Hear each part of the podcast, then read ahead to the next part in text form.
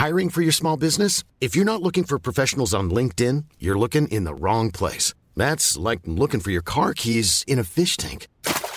LinkedIn helps you hire professionals you can't find anywhere else, even those who aren't actively searching for a new job but might be open to the perfect role. In a given month, over 70% of LinkedIn users don't even visit other leading job sites. So start looking in the right place. With LinkedIn, you can hire professionals like a professional. Post your free job on linkedin.com slash people today. It's that time of the year. Your vacation is coming up. You can already hear the beach waves, feel the warm breeze, relax, and think about work. You really, really want it all to work out while you're away. Monday.com gives you and the team that peace of mind. When all work is on one platform and everyone's in sync, things just flow wherever you are. Tap the banner to go to Monday.com.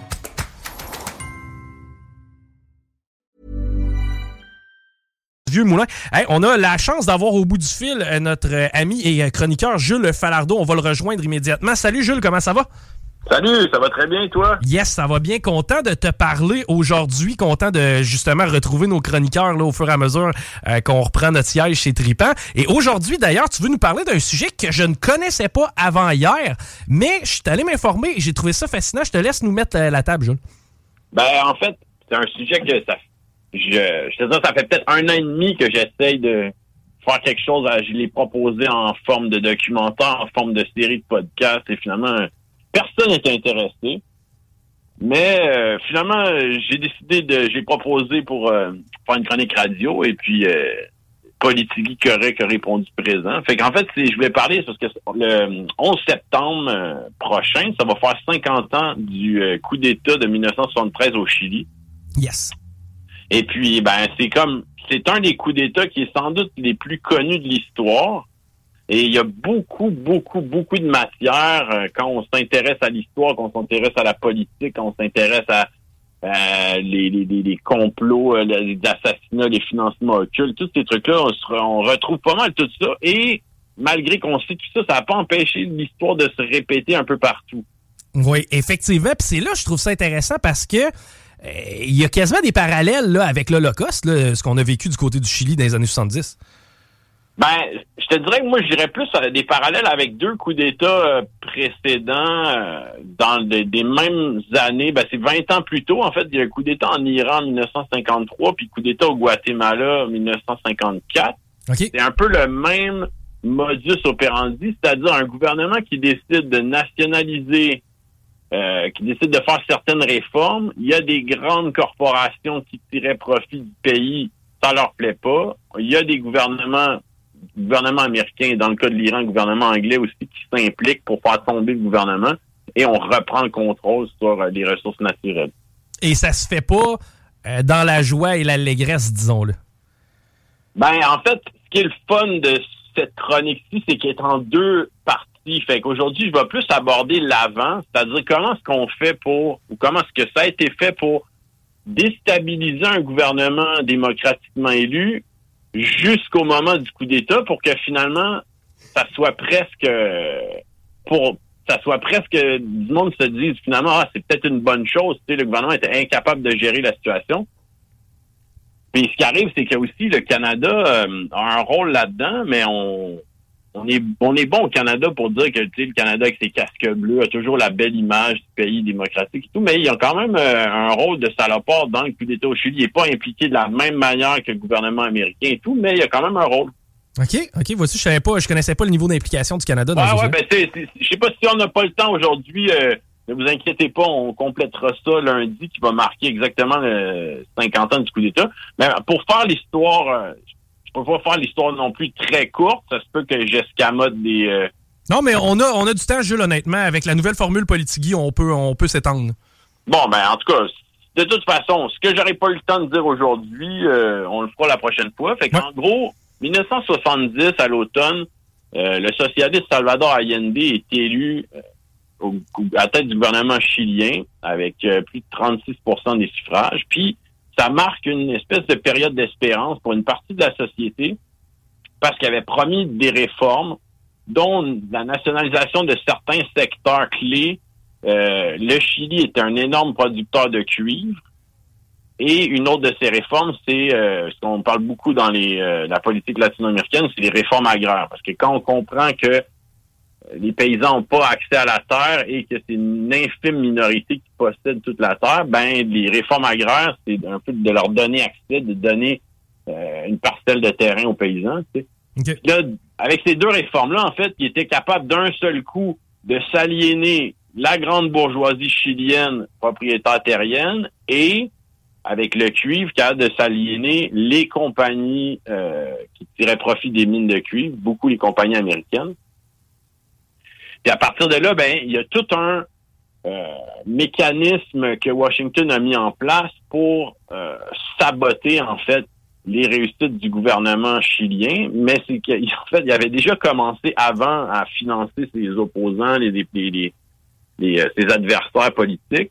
À partir du moment où il prend le pouvoir, ben là, on s'est dit on va le fragiliser par plusieurs moyens, mais d'abord en asphyxiant son économie. Que Nixon avait dit vraiment la phrase Make the economy scream.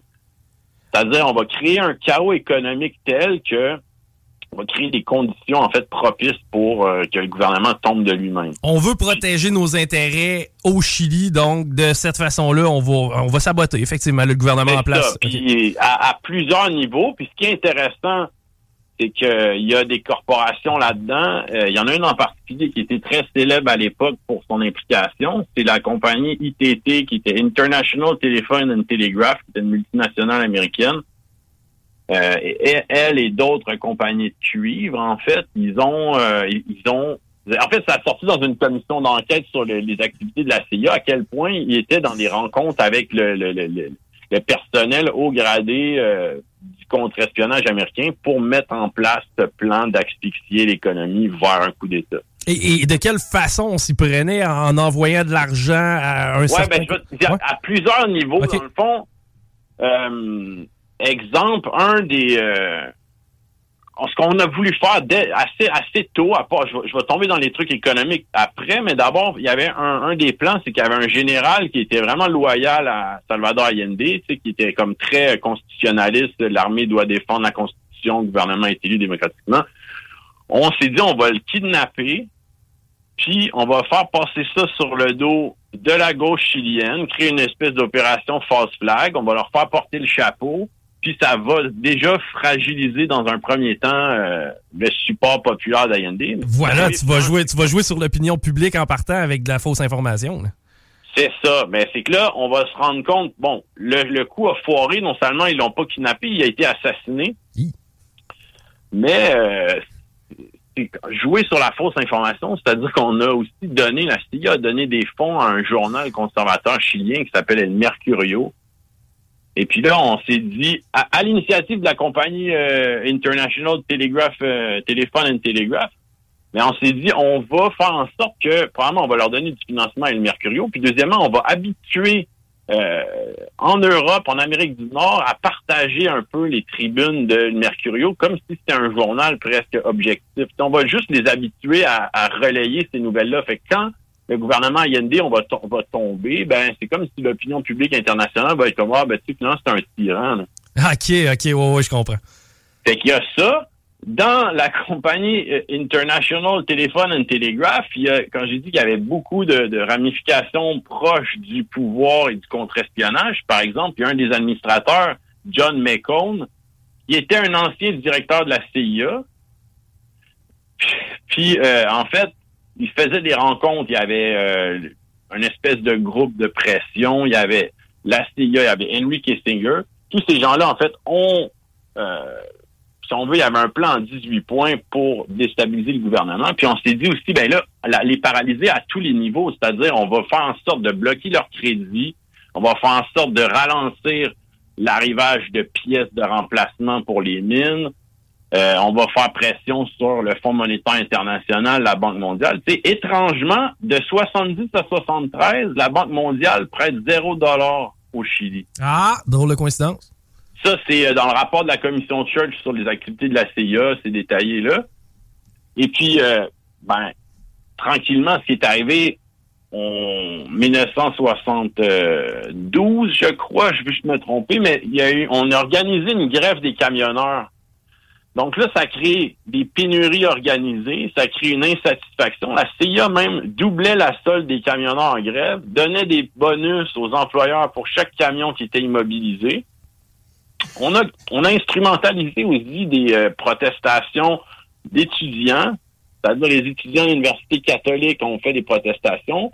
On a instrumentalisé des protestations de femmes qui étaient en fait des femmes de la bourgeoisie et leurs euh, employés. Si on veut, ça a été très symbolique. Ils ont fait une manif, ça s'appelait la manif des casseroles vides.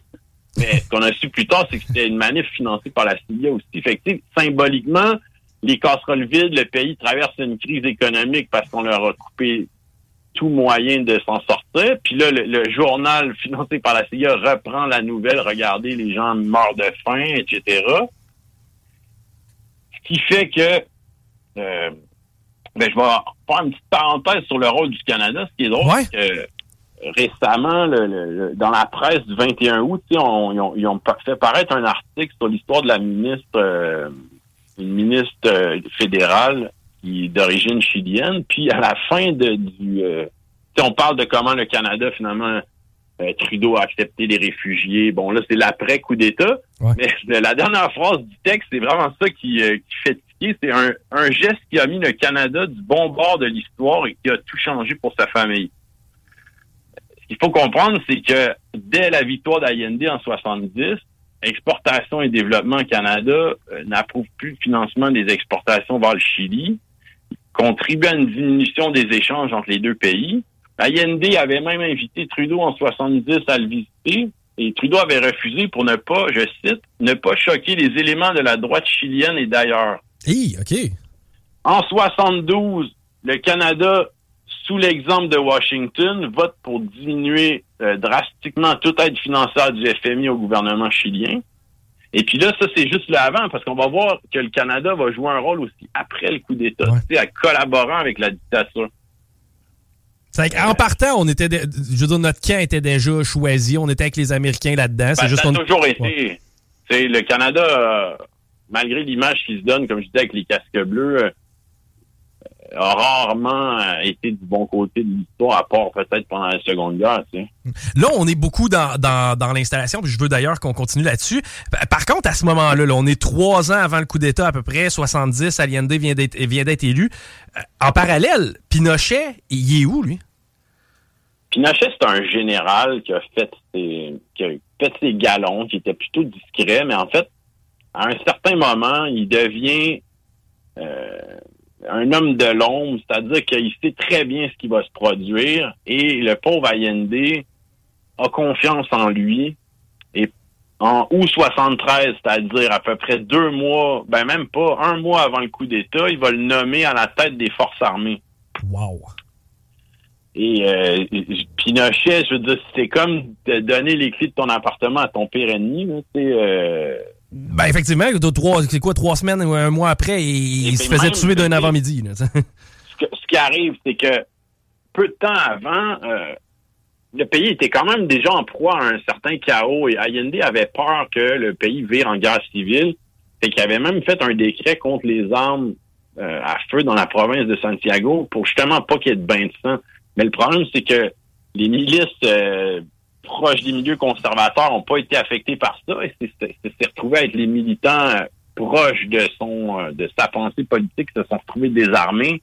Donc le jour du coup d'État, quand les militaires sont entrés, ben euh, il y avait peu de choses pour faire la résistance, si on veut.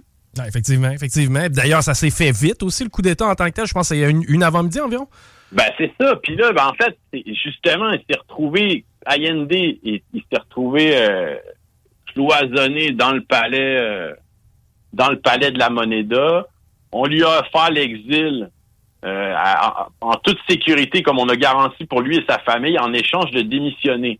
Mais en fait, ce qu'on avait prévu, c'est qu'on lui offrait un sauf-conduit, mais on faisait tomber l'avion. Ah, ok, ouais. Mais, mais, mais je pense qu'Allende devait bien s'en douter parce qu'il refuse. Et là, alors que le palais est encerclé par les soldats, euh, par les chars d'assaut, puis il, reçoit des, bombardements, ben il, fait un, dernier discours dans une des seules radios qui avait été euh, encore à l'antenne, puis un discours très célèbre que les gens, tout le monde peut le trouver facilement sur euh, sur YouTube. Et après ça, ben, Allende, quand les soldats pénètrent, les soldats euh, putschistes pénètrent dans le palais, Allende s'est suicidé, s'est tiré une balle. OK, il s'est enlevé la vie avant. I'm Sandra, and I'm just the professional your small business was looking for. But you didn't hire me because you didn't use LinkedIn jobs. LinkedIn has professionals you can't find anywhere else, including those who aren't actively looking for a new job, but might be open to the perfect role, like me. In a given month, over 70% of LinkedIn users don't visit other leading job sites. So if you're not looking on LinkedIn, you'll miss out on great candidates like Sandra. Start hiring professionals like a professional. Post your free job on linkedin.com/people today. Hey, it's Ryan Reynolds and I'm here with Keith, co-star of my upcoming film If, only in theaters May 17th. Do you want to tell people the big news? All right, I'll do it. Sign up now and you'll get unlimited for $15 a month in six months of Paramount Plus Essential Plan on us. Mintmobile.com slash switch. Upfront payment of $45 equivalent to $15 per month. Unlimited over 40 gigabytes per month. Face lower speeds. Videos at 480p. Active Mint customers by 531.24 get six months of Paramount Plus Essential Plan. Auto renews after six months. Offer ends May 31st, 2024. Separate Paramount Plus registration required. Terms and conditions apply if rated PG. Ouais. euh, avant c'est que le palais qu'il y a eu soit un détruit. petit mystère à savoir est-ce qu'il aurait été achevé par un de ces hommes, euh, par un soldat putschiste, par un de ses gardes du corps, mais en fait, euh, ça a été, euh, il y a eu une autopsie euh, des années plus tard qui a prouvé hors de tout doute qu'il s'était tiré lui-même, euh, il avait lui-même mis fin à ses jours. Et comment Augusto Pinochet a réussi à, à rallier les troupes du côté de l'armée, à revirer leur fusil d'épaule puis à s'en aller contre le gouvernement? Ben, c'est qu'en fait,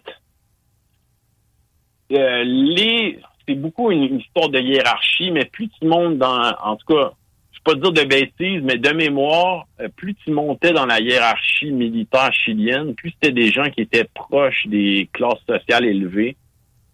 Et il y avait aussi beaucoup de militaires chiliens qui avaient suivi euh, une formation aux États-Unis et tu avais quand même un pourcentage. Puis là, ça, ça va être plutôt utile de leur point de vue au moment où la dictature va se mettre en place. Il y a beaucoup de militaires, euh, je pense que c'est 18% qui ont suivi des entraînements à l'école des Amériques euh, à Panama pour euh, techniques de torture, etc. Ça, c'est ça, c'est vraiment euh, je sais pas, on est à combien de temps dans le dans la combien il reste de temps la chronique, mais tu sais, ça va être vraiment euh, Il nous reste, il nous reste un 15 minutes encore, Jules, on a du temps. Bon. Ben, en tout cas, à partir du moment où euh, la dictature se met en place, c'est des assassinats, c'est des disparitions, c'est de la torture. Mais tu sais, je vais, je vais reculer un- juste un peu. Dès le- le- le- la, la première journée, en fait, je pense qu'il y a 13 000 personnes, euh, tu sais, des militants de gauche, des syndicalistes, des sympathisants de l'IND qui sont arrêtés puis ils sont détenus. Là, les stades de foot Oui. de Santiago se sont transformés en euh, camps de détention à ciel ouvert. Euh, les gens étaient dans les gradins, puis là, tu avais les, euh, les barbouzes chiliens qui venaient chercher quelqu'un une fois de temps en temps. On les torturait dans l'arrière, euh, dans les coulisses, on les, on les exécutait. Et tout ça a eu lieu au milieu des années 70. Là, on le rappelle. Euh, Tu parlais d'images sur YouTube de discours. On a encore des images d'archives qui nous montrent les stades de football utilisés justement par les militaires pour déporter euh, les gens qui avaient des mauvaises idées. Et finalement, ben, selon le régime, et finalement, c'est ça, on se servait des stades de foot. C'est un peu pour vous donner une idée, là, un parallèle. Le stade Percival Molson à, à- à Montréal ou ici le stade des Carabins au PEPS, euh, stade du Rougeard au PEPS de l'Université Laval. Imaginez-vous que du jour au lendemain, on prend des gens de la gauche, puis on les amène là, puis on décide de des, des torturer. C'est ce qui se passait il y a 50 ans. là. Mais là, c'est, c'est- là, 50 ans, ça, c'est la première journée, mais Ouais. après ça, euh, tu sais, les, les, les- les militants vont être réprimés, vont être kidnappés, euh, la liberté de la presse va être abolie. euh, il y a des, en fait, on calcule qu'il y a environ autour de 3000 opposants qui ont été tués ou qui sont disparus. Puis quand on dit disparus, tu sais, il y avait une technique, je rentrerai pas dans les détails euh, des tortures après parce que c'est des affaires trop trop horribles, mais une- des histoires au niveau de la disparition, c'est ce qu'ils faisaient, puis ils ont fait ça dans les dictatures en Argentine aussi, c'est qu'on prenait quelqu'un, on l'amenait en hélicoptère au-dessus de la mer, puis on le jetait en bas. Et pour être sûr qu'il il flotte pas ou qu'il nage pas, c'est qu'on lui ouvrait le ventre au couteau avec- avant de le, de le jeter. puis- et tout ça était cautionné à l'international, on le rappelle, par le Canada et les États-Unis. Ben, c'est sûr que le Canada a une, un rôle qui est plutôt moindre, qui est plutôt, Ouais. je te dirais, même un peu hypocrite, dans le sens où on, on aura l'occasion d'en reparler plus en détail, mais ça va être plus au niveau financier. on va recommencer à faire plus de business avec le Chili, tout en acceptant des réfugiés. il y a toujours cette dualité-là. nos compagnies minières canadiennes vont foutre la marde dans un pays quelconque, sabotent le territoire. Euh, les syndicalistes sont assassinés, mais en échange, on envoie des coopérants pour donner une belle image. A toujours un peu cette façon de faire là. Fait je disais 3000 opposants tués disparus. Il y a autour de 30 000 personnes qui auront été euh, torturées et autour de 130 000 arrêtés détenus. C'est incroyable. C'est des pratiquement chaque famille s'est retrouvée ben, déchirée. Quand, quand, tu calcules ça, le Chili avait une population d'autour de 9 millions. Là. Wow. Puis euh, il y, a, aussi des exilés. Puis entre t'as comme entre 250 000 et un demi-million de Chiliens exilés. Ouais. Puis là, ben, c'est à cette époque-là qu'on a mis en fait le, plan Condor à exécution, qui était un plan de, de collaboration, si on veut, entre différentes dictatures sud-américaines où quand un militant quelconque s'était exilé du Chili pour se réfugier en Uruguay ou quelque chose, les polices euh, répressives collaboraient, ils se faisaient assassiner dans l'autre pays, ils se faisaient déporter, euh, on échangeait des informations. Ben oui, parce que c'était pas le seul pays à ce moment-là qui, qui, était ben non, tout le continent. En fait, quand on dit la doctrine Monroe que le, continent sud-américain est l'arrière-cour des États-Unis, c'était une époque où tous les pays sud-américains ont tous subi des dictatures militaires vraiment sanglantes, des des choses. Euh, quand on lit ça, c'est dur à s'imaginer, mais pour les gens qui euh, qui ont vécu, il y a beaucoup de Chiliens qui sont qui, sont venus au Québec par la suite. Ils ont des membres de leur famille qui sont disparus, qui ont été torturés. Ah c'est capoté. Puis effectivement, beaucoup de Chiliens, parce que tu l'as dit, la population à cette époque-là, 30 000 personnes sur une population de 9 millions avec les gens exilés. on est capable quasiment de créer un parallèle un petit peu avec notre situation actuelle au Québec de, de, 8 millions de personnes, 30 000 au prorata. commence à faire du, monde en tabarouette. revenons un petit peu sur le 11 septembre 1973, bon, la fameuse journée du coup d'État. Maintenant, Allende est mort. Et comment s'installe la dictature de Gusto Pinochet dans les premiers temps? Ben, comme j'ai dit, en fait, c'est qu'on va... Euh, ben, si je peux juste revenir un petit peu, en fait, au 10 septembre, c'est que on savait déjà qu'il allait... Euh, Pinochet savait... En fait, ce que j'ai appris même euh, récemment, c'est que Allende avait dit, je vais... Il y avait devant le chaos qui s'installait au pays, il a dit, si les Chiliens veulent que je parte, je vais partir. Fait que, je suis prêt à faire un référendum sur mon, ma présidence, puis si le vote est contre moi, je m'en irai. Et Pinochet lui aurait dit Attends au 11 septembre pour euh, déclencher ton processus référendaire. OK, OK. Puis euh, il y avait aussi une, phrase euh, qu'on lui prête, Pinochet, qui avait dit quand il dit Allende est coincé dans son palais, il dit il faut il ne faut pas que la chienne fasse des petits. Ça voulait dire arrangez-vous pour qu'ils ne survivent pas. Ben non, effectivement, ça prenait pas, puis on voulait justement être sûr qu'il n'y ait pas de en fait, quand tu me demandes comment ça s'est produit, euh, c'est qu'à partir du moment où tu as la population euh, de c'est beaucoup à Santiago parce qu'aux alentours, en fait, ça s'est passé assez vite. Puis t'avais un, t'avais les généraux à la tête des grands, euh, des grands départements de l'armée, les, les, les, blindés, la marine, l'aviation, et tout le monde s'est assez rangé. Allende s'est retrouvé pas mal isolé avec sa garde rapprochée. Puis euh, il y a comme eu un espèce d'électrochoc, ça s'est passé très vite. Tu te retrouves avec des blindés puis des avions qui bombardent dans la ville, les rues sont désertes. À partir du moment où euh, on entend le dernier discours d'Allende qui dit qu'il démissionnera pas, puis après ça se termine. Euh, là, c'est une des premières mesures, c'est qu'on va interdire les médias, sauf El Mercurio, évidemment. Qui avait été financé, on se rappellera un peu plus tôt.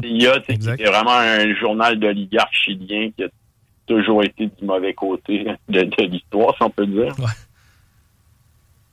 Euh, puis, ben, je sais pas, en fait, euh, j'avais quelques pistes si les gens veulent, parce qu'évidemment, c'est pas qu'en deux fois 30 minutes, on peut pas euh, couvrir tous les détails de l'histoire, mais c'est des histoires qui sont assez dures, mais quand même assez passionnantes. J'ai peut-être s'il nous reste le temps, quelques suggestions de films et de lectures si les gens veulent approfondir, justement. Oui, mais hein, puis lors de la prochaine chronique, on pourra aborder l'ère Pinochet, parce que veut, veut pas, cet homme-là a été au pouvoir pendant un méchant bout.